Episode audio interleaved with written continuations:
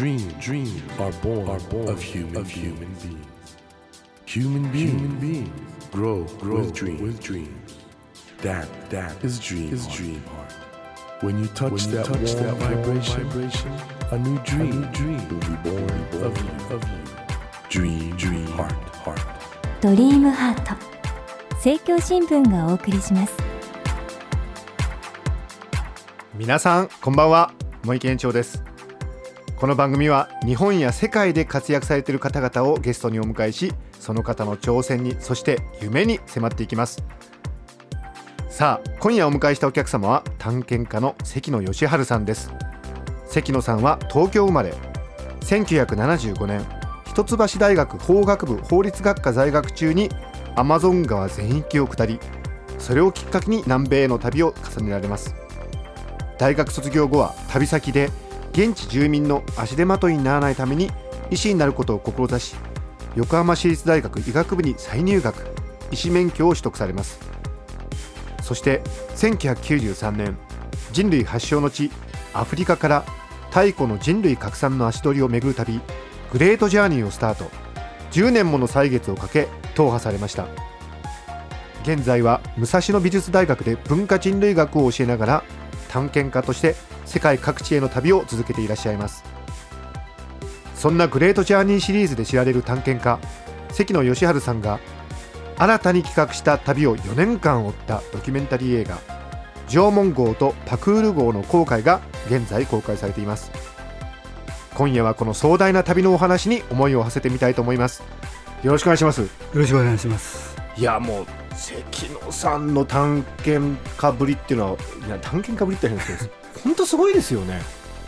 まあしつこくやってますけどね、まあ、グレートジャーニーはもちろんみんな知ってますけどもその関野さんが現在その新しいドキュメンタリー映画公開されてるってことでこの「ジョモゴとパクルゴ」の公開これもすごいこと考えるなと思いまして砂鉄から鉄器をまず作り、ええ、砂鉄を集めて、はい、で炭を焼いてでたたらせてあのもののけ品が出てきて、あれをやって工具をまず作って工具を作り、えそれでインドネシア行って大木を切ってそれでコンセプトは自然から素材を取ってきて道具を作るカヌーを作るということだったんです、ね、それでインドネシアから日本まで星と島影だけを頼りにという、月と太陽も欲しいですけどもそれを頼りにまあやってくる。GPS コンパスは使わないということですね。今の時代逆にね GPS とか使うのは当たり前になっちゃってますけど、まあ、そうですね。とにかくあの太古の人の旅っていうか太古の人に思いを馳せながら旅をしたいから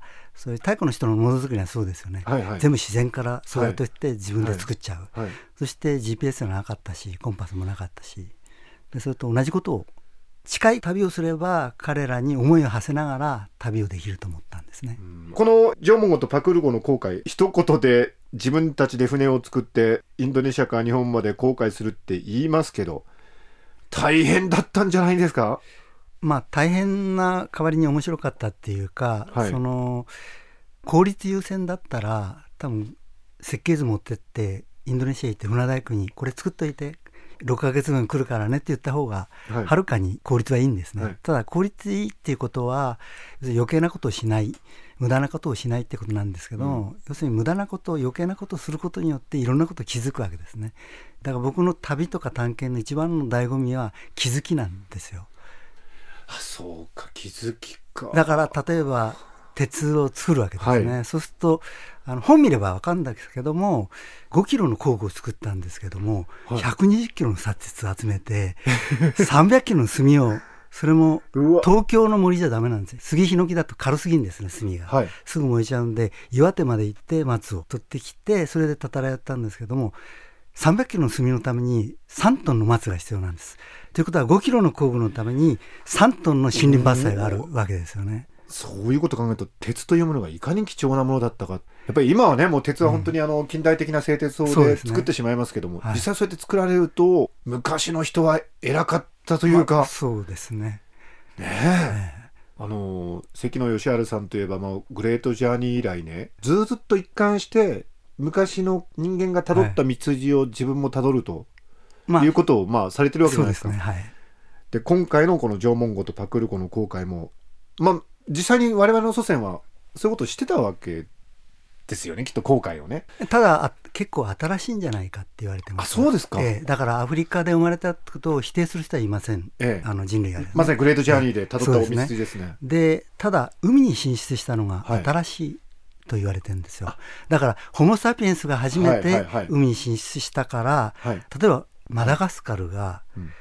本来だったら昔から航海してるんだったらあアフリカ人のはずじゃアフリないですか。カからすぐに行きそうなものだけど。ええ、だけど先住民ははい。東南アジアから行ってるんですよ。ほう。だから東南アジアで航海術ができて、はい。でそれから初めてマダガスカル行ってるわけですね、はいはい。だからここ多分5万年以内ですね。船を使うようになったのは。5万年以内。まあご まあ皆さん聞きました？今はい。関野さん。比較的新しいのではないか。どれぐらいですか？5万年以内。まあ人類が生まれたのは700万年前って言われてますから。逆にこれグレートジャーニーがじゃあ、えー、と再現した旅を改めてこれどれぐらい？グレージャーニーはは。最初はエンジンと言われる、はいサルの人とかけ、えええ彼らはアフリカ出られなかったわけですよ。あはいはい。で源氏になって初めて180万年前に出たけども、はい。アジア行ってヨーロッパ行ったけどもそれで滅びてしまうんです、はい。で新たに、まあ、ネアンデルダン人とか我々の先祖ホモ・サピエンスが20万年前に生まれて、20万年前、はい、それがグレートジャーニーをやったわけですよ。ということはグレートジャーニーが使ってたのは20万年前以降？以降です。ででアフリカ出たのが6万年前なんですね、6万年前。ええ。それで一番遠くまで行った人がシベリア・アラスカ経由で南米最南端まで行っちゃったわけです。それが競技のグレートジャーニーなんですけども、はい。その他にも、まあ、ヨーロッパ行った人もいるしでも最初にとっとと行っちゃった人はオセアニ行っちゃって5万年前に着いちゃってるんですねなるほど。で日本には大体4万年前だって言われてます。いやそうやって見ると本当地球は全部つながってるなと、今みたいにね、え衛星から見えるわけじゃないわけなんで、はい。そう考えると本当人類ってのは関野さんは探検家っていうふうにまあええ。世間では認知されてるわけですけど、我々の祖先ってのはそう見ると探検家だったってことですそうなよね。ね。だから他の動物を比べてみると、はい、よく動物と人間との違ういろいろ人間性って何だろうかって言った場合によく道具を作るっていうけどチンパンジーも道具作りますよね。はいでじゃあ遊ぶってでもゴリラでも遊びます。で片山さんっていう僕の大好きな人類学者が、はホモ・モビリタスって言葉を言ったんです移動する人で僕は旅する人って言ってるんですけども、要するにこんだけ移動する動物は他にいないんですよ。確かに、ええだ世界中住まないとこないですよね。まあ、ありとあらゆるとこ行ってますもんでね。例えば他の動物はなんで適応してたかというと自分を変えちゃうわけですよ。はい、で熊を見たら熱帯はマレーグマ。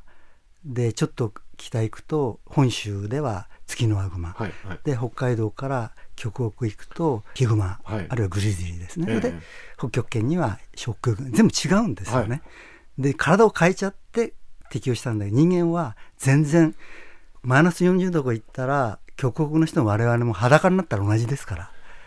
要するに服を作って建物を作ったから文化で適応したんですね。それができたからこんなにいろんなとこ行けたわけです。そういう意味においてはあの今回ねその、ええ。砂鉄からはいはい鉄器を作り、そして伝統的な工法で船を作るっていうのは、まさにその人間がどう適応してきたかというでまあ歴最近の史そのもの最近のことですね、鉄を使うっていうのはもう、最近とおっしゃいました。がこの場合の最近ってのはいつぐらいでしょうか？あ4万年前。いやもうもう関野さんが最近っていうとこれ気をつけなくちゃいけないんだなっていうね。あのー関野さん縄文号とパクール号の航海。これクルーは10人？はい道場10人。はい、日本人4人。日本人4人。インドネシア人のインドネシアって、まあ、多民族国家ではい。200以上の、特にでかいですか？ら長いです。5000メートル以上あるんですよ。すよね。東西。でその中に島もたくさんあり。大体1万5000って言ってました1万5000はい。はい。じゃあ今回あのインドネシアの方乗られたのはじゃあバックグラウンドもいろいろ違う。みんなあのマンダール人という、マンダール人。ちょっと田舎の人ですね。はあ、そうですか。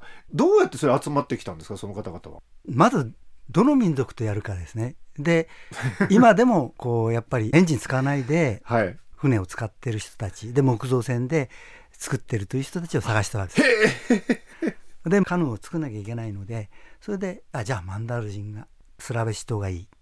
であそこは船の博物館って言われてるほど、ええそうなん木造船がたくさん作られてて、えーちょっと僕もうあの辺りすごい興味なんですけど、えずいぶんあそこ何回も行かれてるんですよね。あなんか見てるしもう船作るために1年いましたから。うわー皆さん大学教授です。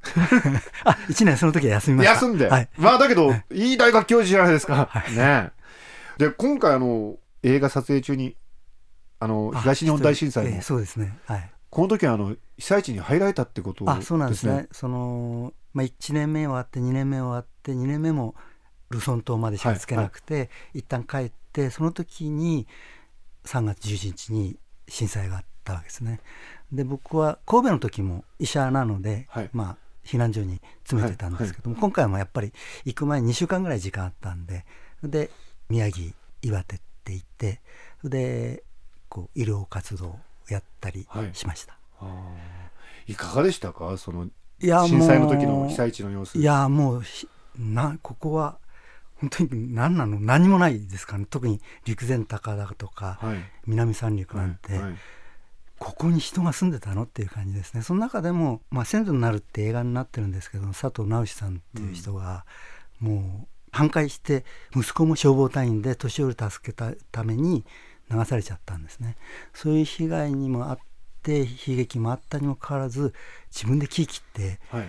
1年半で家を建てちゃったんですねその人とずっと付き合ってます人間のたくましさというか。そうですねでもやっぱりその方もええ自分で何かを作るっていうところはやっぱり関野さんと。あそうね一から作るということはいはいはいそうですねはいはいはい。でも感じたのは僕は同じ彼らもその一から出直しですよね。と思ったけども、うん。考えてみてから私たちは一からです。彼らはマイナスからなんですよね。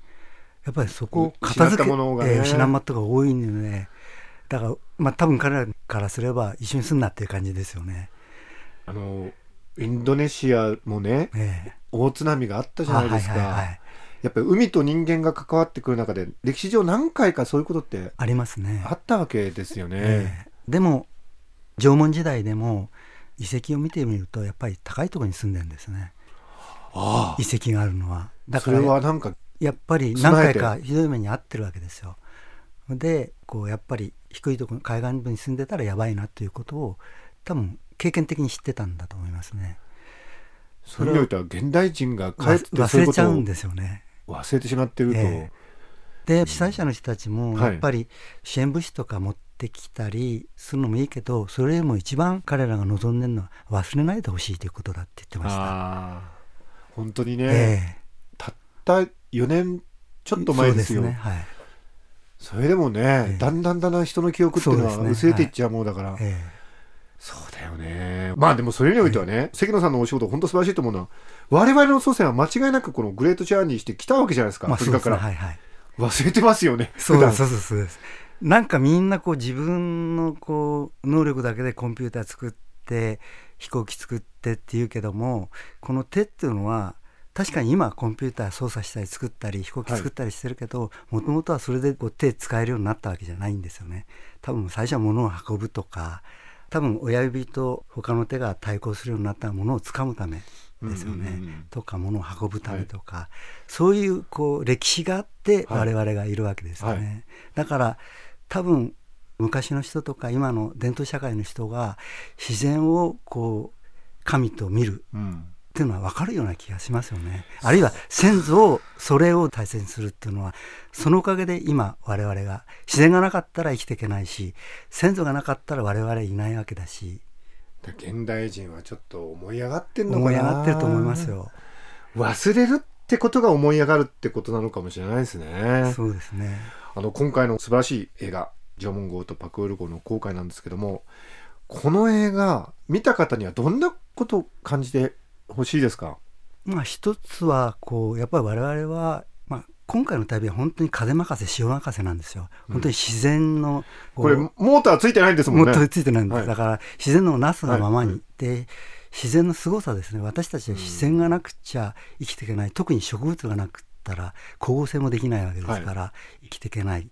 だけどなんとなくねこうヒンズー教の神様とか日本の古い神様のような感じでお意地悪もするし、はい。懲らしめたりもするし、はい。はい。いい面もあるけどもこう悪い面もある、うん。でそれをやっぱりコントロールすることは難しいな。台風が起こっても方向を変えることもできないし、うん。地震もある程度予測するけどいつ起こるか本当は分からないし、それに対して科学ができることは何かって言ったらやっぱりそれを知ることですよね。うん。ゆる深く知って予防するとか、はい。予測を立ててなんとか被害を少なくすることでも被害は避けられないけども、なんとかそれを止めようとかそれは無理でしょうと。なるほど。なんかもっと謙虚に自然とまあ向き合わなくちゃ謙虚そうですね。人間は謙虚にならないと本当に万物の霊長とかなんか一番進化してるように言われるけどよく猿はあるいはチンパンジーは人間を作るために失敗作って全然そんなことはないわけですよね。彼らも彼らなりに進化の頂点にいるわけだしゴキブリも同じわけですよ。探検家というとねともするとええ。人間が自然をあ征服するみたいな、ええとんでもないことですよね。そういうことではないんですねですよ全く、ええ自然とむしろ山を登ってる人たちも一体となるっていう感じですよね。本日は探検家の関野義治さんをお迎えしてるんですけども本当にやってこられたことはすごいことなんですよ皆さんなんだけど今日お話してると本当に控えめで静かに語られていや多分あの人間一人なんて本当に小さな存在だけどもでも一人一人が大切な存在でもあるわけですよね。ということをもう長年こうやってやってこられて、今感じてらっしゃるっていう。そうですね。あとはつないでるって我々は本当に長くて100年。普通は80年で亡くなっているわけだけどリレーをしているわけですよ。命のリレーですね、えーだからこれからの人たちのことも考えなきゃいけないしあるいは先祖があるからこそいろんなことを積み重ねで我々がいるわけでそれをこう思い起こして感謝しなきゃいけないし感謝とやっぱりこれからの人孫とか息子の世代ですね、はい50年後とかそんな1000年後まで考える必要はないと思うんですけども、はいはい少なくとも560年先は考えて行動していく方がいいと思うんですよね。なるほどあの皆さんぜひこの縄文号とパクール号の5回東京ではポレポレ東中野、はいはい大阪ではシアターセブンでシアターセブンでえ絶賛公開中でございます。よろしくお願いしますぜひ皆さん、この本当に素晴らしい映画だと思いますので、ご覧になってください。あの、関野さん、また来週もぜひこの続きお聞かせください。よろしくお願いいたします。えよろしくお願いします。